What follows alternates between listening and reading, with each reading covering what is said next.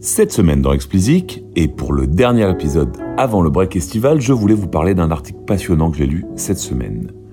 Sorti par l'excellent Media, dont je vous parle souvent ici, il propose de prendre un petit peu de recul sur les profonds changements qui agitent l'industrie musicale pour essayer de comprendre la direction vers laquelle il pointe. Bienvenue dans l'ère des plateformes.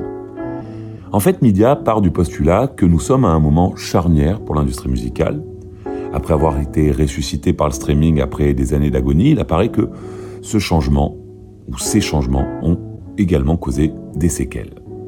Soit les Deezer, Spotify et autres DSP ont permis à un très grand nombre d'auditeurs de payer à nouveau pour écouter de la musique, mais ces plateformes sont tellement dépendantes de leur capacité à attirer toujours plus de nouveaux clients qu'elles mettent logiquement toute leur force dans cette bataille et proposent la même expérience à tous leurs clients, quel que soit leur degré de fanitude. Alors excusez ce néologisme, mais en fait j'ai pas trouvé de meilleure façon de traduire euh, de l'anglais le mot fandom.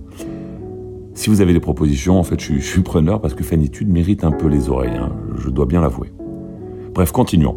Les DSP ont proposé des expériences finalement assez passives, ne laissant que peu de place aux fans qui sommeillent en nous et donc à nos relations aux artistes.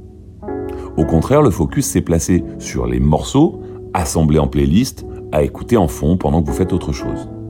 Le système peu équitable pour une majorité d'artistes l'est encore un peu plus dans le contexte de récession de l'attention post-Covid.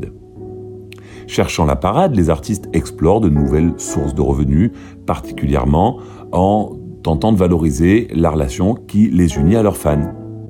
Nous en avons déjà parlé ici, nous en parlons régulièrement. Pensez à Twitch, pensez également au Web3 ou encore aux plateformes où vous payez pour accéder à un contenu exclusif.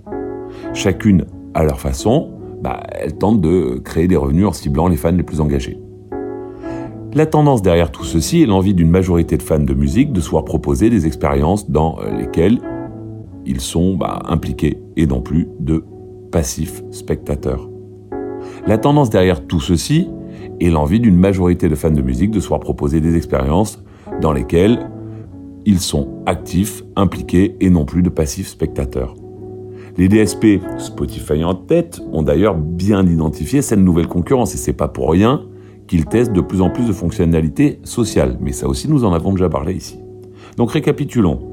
D'une part, le streaming a réduit l'expérience musicale à une activité de fond. Ensuite, les artistes ont besoin de nouvelles sources de revenus et les fans cherchent à s'engager et à être plus actifs. La combinaison de ces trois éléments conduit donc les fans et les artistes vers ces plateformes qui répondent à leurs besoins et aspirations et moins vers les labels et les DSP traditionnels.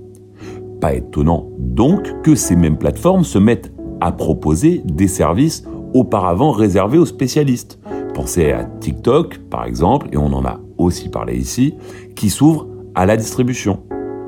Ainsi, ces plateformes sont plus simplement des partenaires avec qui un label ou un distributeur doit trouver un deal, mais bel et bien des concurrents, du moins à moyen ou long terme. Un fossé est en train de se créer, en fait, entre une industrie qu'on pourrait qualifier de traditionnelle, celle qui crée des revenus à partir des enregistrements, qui ne différencie pas les fans entre eux et qui nécessite d'atteindre des échelles énormes pour espérer en vivre. Et de l'autre côté, l'industrie calibrée à l'ère des plateformes, qui ne se contentent pas seulement des enregistrements, mais cherchent à valoriser en plus tout ce qui entoure la musique, celle qui sait identifier les fans les plus engagés des autres, et celle qui sait, en tout cas, qui cherche à offrir ce qu'ils attendent et qui repose sur la relation donc fan-artiste.